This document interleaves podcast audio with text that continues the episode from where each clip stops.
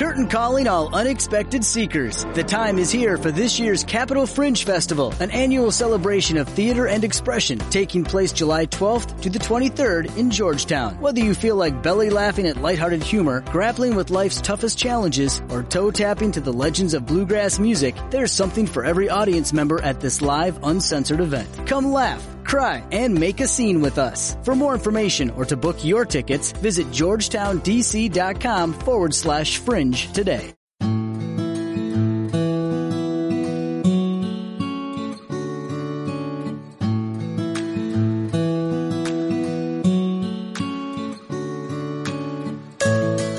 Hola, saludos cordiales de Juan de Dios Rodríguez y bienvenidos a la segunda temporada de Estudio 8. Como sabes, donde empezó todo. Volvemos con el ánimo y el ímpetu que producen todos los regresos deseados, al menos por mi parte. Como sabes, estamos en un rincón del mundo del podcast con el único objetivo de no olvidar momentos y personajes de la radio.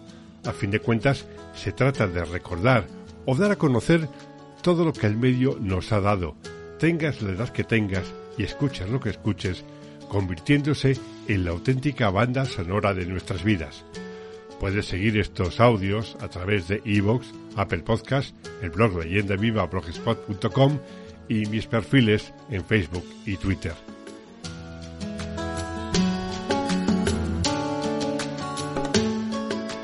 He querido arrancar la nueva temporada recordando contigo aquel momento en el que la radio cayó el silencio de la noche, es decir, cuando empezó a emitir las 24 horas del día. Parece imposible, ¿verdad? Pues efectivamente hubo un tiempo en que la radio a la una, a las dos o a las tres de la mañana cerraba las emisiones hasta las seis o siete o las ocho del día siguiente. Con motivo de la celebración del 60 aniversario de los premios Ondas en otoño de 2013, Carlos Francino le pidió a Ángeles Afuera que realizara para la ventana de la cadena SER una sección dedicada a los momentos más importantes de la radio desde la creación de los premios. La tarde del 29 de octubre de aquel 2013 detuvo el tiempo para, en ese espacio, hablar de la radio nocturna.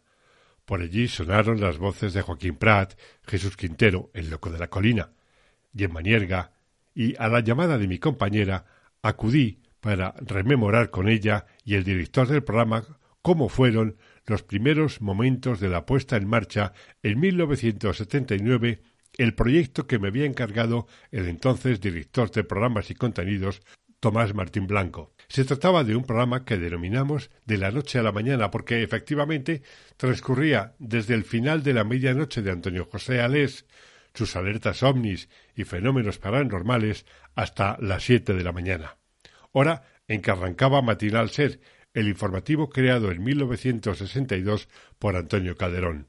Entre las dos de la mañana y las cuatro treinta pasaban por precisamente el estudio 8 de Radio Madrid, donde realizaba el programa, personajes como Rocio Jurado, José María García, Maritrini, Vicente Marco, el legendario y pionero cofundador de Carrusel Deportivo con Bobby de Glané, Luis Eduardo Aute, Alfonso Eduardo, Ramoncín, Carlos Cano, José Luis Perales, como ya pudiste escuchar en el último episodio de la pasada temporada, subido el pasado 4 de julio, y muchos artistas y personajes más. A partir de las 4.30 emitíamos en redifusión el programa Extra García de José María García y a las 6 de la mañana era el momento de animar a los madrugadores con música e informaciones hasta el informativo matinal Ser que dirigía José Joaquín Iriarte, al que con el tiempo se incorporaría Carmelo Encinas.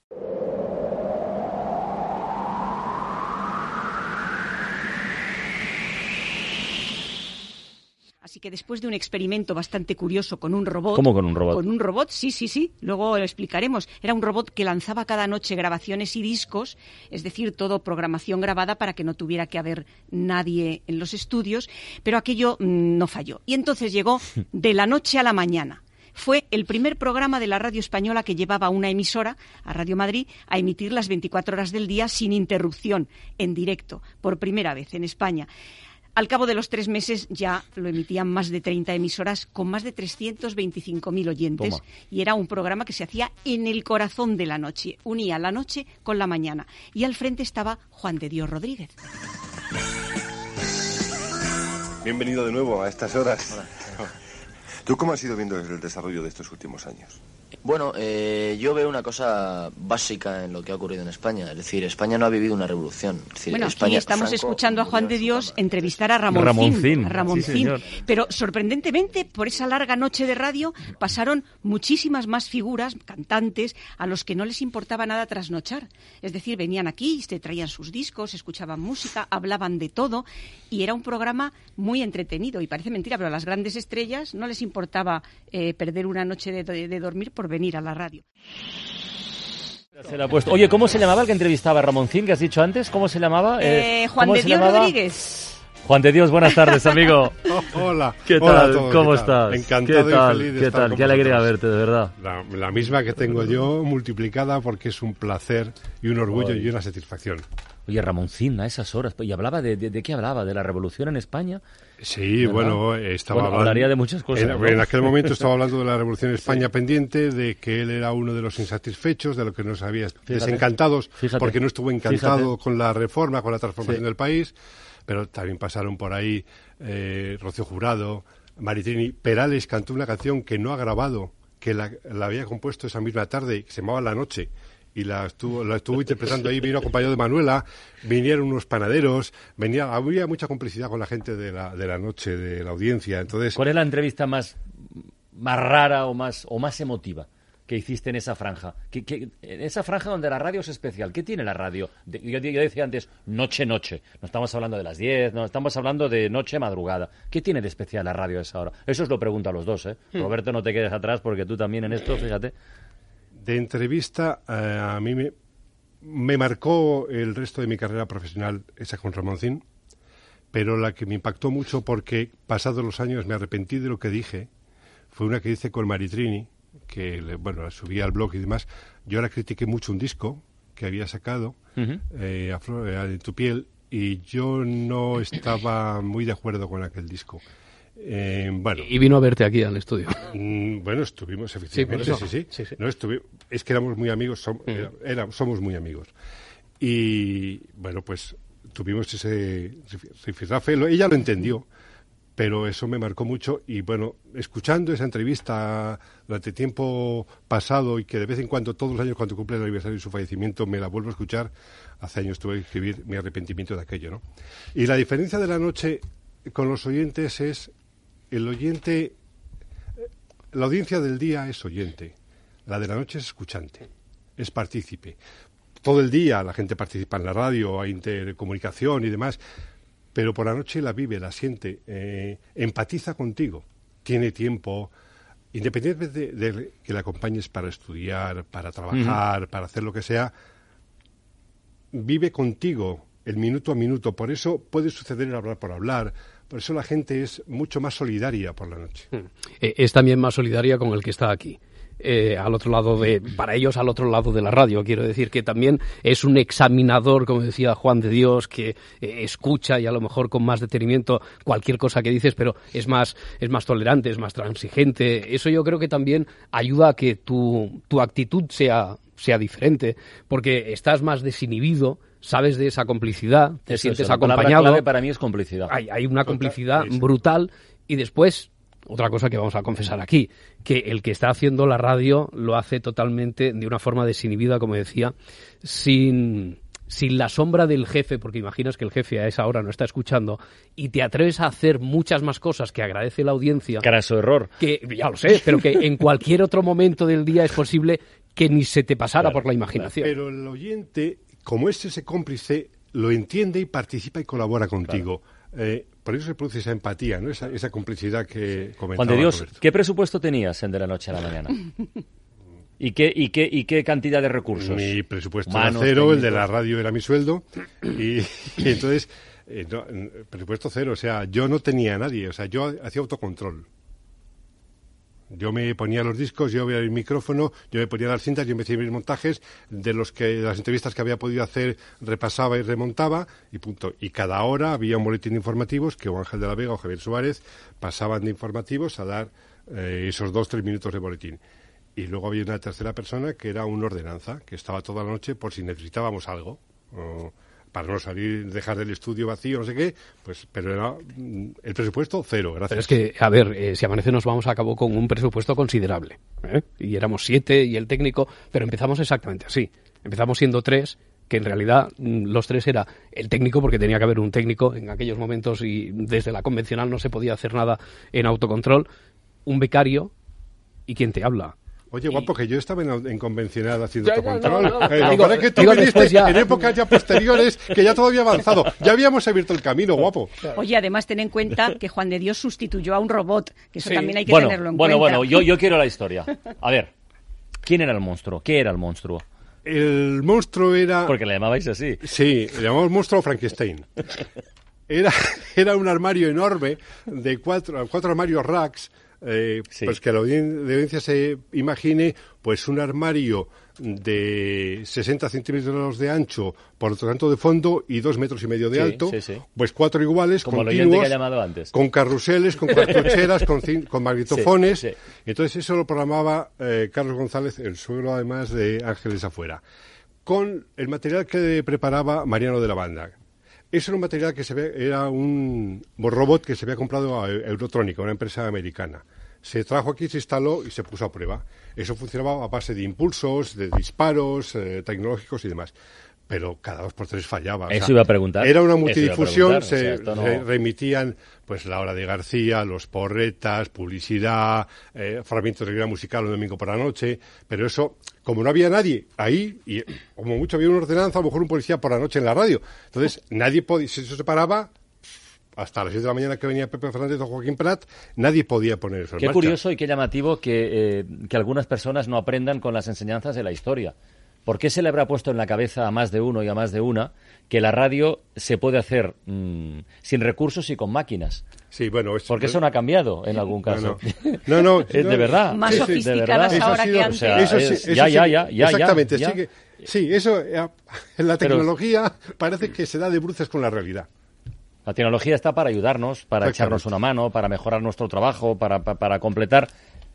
Para ser para- darle, para darle cuerpo al alma de la radio, pero el alma de la radio eh, solo la pueden representar las personas. Es que es una herramienta, es como el micrófono. Tu micrófono, te vas de ahora aquí, lo dejan abierto y ¿qué pasa? Nada. O sea, pero el micrófono está, pero no sirve de nada. ¿Y qué pasaba cuando el robot fallaba? ¿Venía alguien a tocar? No, no, no, o no, no, O hasta no. las 7 de la mañana cuando fuera Pues que yo se- puedo Hasta decir que viniera mi, Joaquín que mi Prat, suegro, que era el claro. técnico, se cabreaba mucho. Claro, el disgusto fallaba. era muy grande porque Claro. se había hecho una inversión muy grande en esos equipos para que eso fallara, ¿no? Entonces, bueno, es que era un... Y si se enganchaba una canción, estaba durante dos horas y me decían, tin, tin, tin, tin, tin, tin, tin, tin. tú ponías la radio y sonaba eso. Exactamente. Pues a lo mejor os saltaban 20 veces los porreta una, Eso podía otra, pasar otra. incluso sin robot. A mí me pasó una noche que tuvimos una amenaza de bomba. Anda.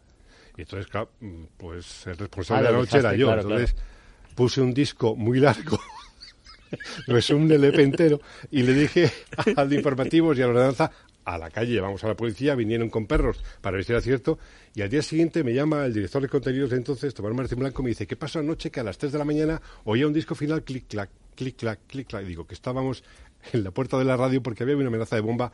Si has leído parte de Misiones, verás. Oye, ¿y los oyentes venían a la radio? Sí, eh, bueno, muy eh, tenían que pedirlo, Sí, sí, venir claro, a verlo, o sea, no Se les no cacheaba. se producían manifestaciones. eh, Hoy tenemos a tres amigos oyentes que están siguiendo toda la tarde el programa. Porque hay gente que quiere ver, ver la radio, no Pues solo escucharla, eso- sino verla. Exactamente eso es lo, lo mismo que sucedía entonces. Nos llamaban el mismo día, un día para otro, y bueno, se producía eso. Sí, efectivamente, la gente eh, colaboraba y, bueno, ya le hacías partícipe del programa y además intervenía, le hacías eso, partícipe, estrella de esa noche. ¿Cómo cambia el cuerpo cuando uno tiene que trabajar por la noche? Algo parecido como cuando tienes que levantarte a las 4 de la mañana. En fin, eso alguien que está en la mesa lo sabe, ¿no? Pues, pues yo los lunes me echaba una cita de 3-4 horas para aguantar ya hasta las 5 de la mañana. Pero tú Eh, te organizabas de una forma extrañísima, ¿no? He me visto levantaba a las, me acostaba a las 9 10 de la mañana. A las me 9 y de- 10. 9 o 10. Ah, había entendido las 9 y 10. Digo, joder, qué metódico. No, a esa hora me llegaba a Hay que casa. disciplinarse mucho de cuando se a esa hora llegaba a casa, Sí. eh, me acostaba, eh, cogía el sueño, tardaba en cogerlo.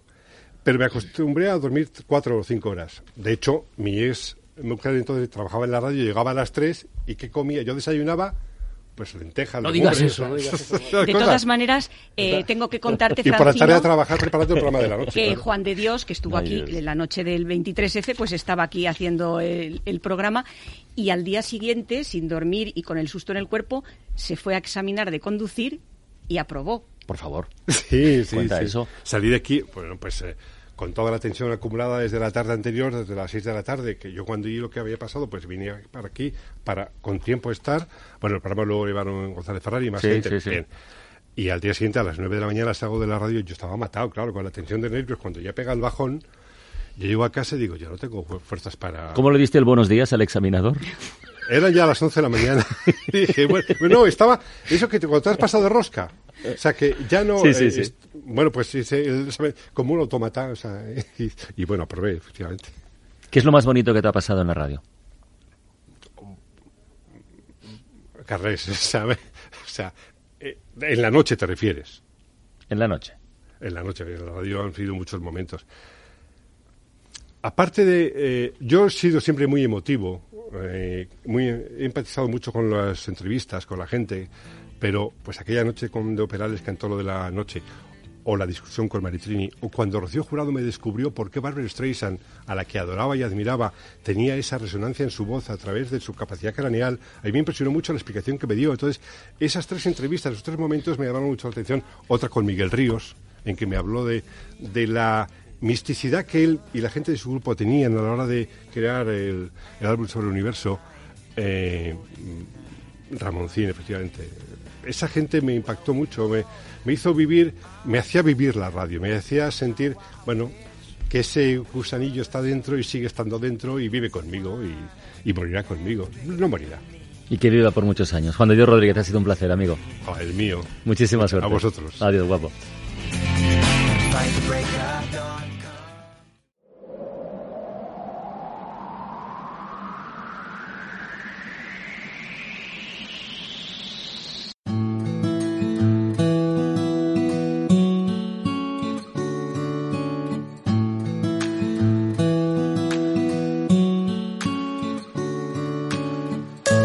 Esta manera he querido recordar, con el apoyo de Ángeles Afuera, en aquella sección de la ventana, cuando se celebraban los primeros 60 años de los premios Ondas, un tiempo de radio, lógicamente irrepetible en las formas y fondos, pero que mantiene el sabor de todo lo novedoso en cualquier actividad. Se me ocurre poner como ejemplo recordar cómo fueron los inicios de Internet, la llegada del fax, el correo electrónico, los mail o esta misma actividad del podcasting. ¿Te imaginas o recuerdas cómo fueron los primeros? De eso se trata este recuerdo. Hoy en día los monstruos ya no son armarios de rack de cintas magnetofónicas, son satélites, fibras ópticas, wifi, drones. La tecnología sigue avanzando, sigue creciendo, pero todavía de momento al menos necesita al ser humano porque cuando ya no sea necesario, imprescindible, quien ponga calor, sensibilidad y emoción a la comunicación, no me puedo imaginar cómo será el futuro de la sociedad, del ser humano.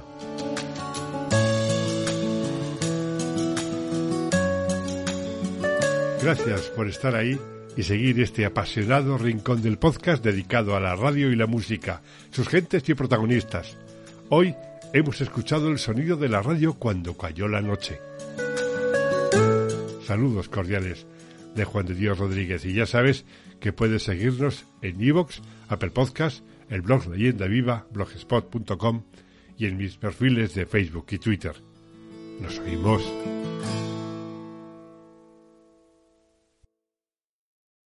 ¿No se merece tu familia lo mejor? Entonces, ¿por qué no los mejores huevos? Ahora, Egglands Best están disponibles en deliciosas opciones. Huevos clásicos, de gallina libre de jaula y orgánicos de Egglands, que ofrecen un sabor más delicioso y fresco de granja que le encantará a tu familia. En comparación con los huevos ordinarios, Egglands Best contiene la mejor nutrición como 6 veces más vitamina D, 10 veces más vitamina E y el doble de omega 3 y B12. Solo Egglands Best. Mejor sabor, mejor nutrición, mejores huevos. Visita egglandsbest.com para más información.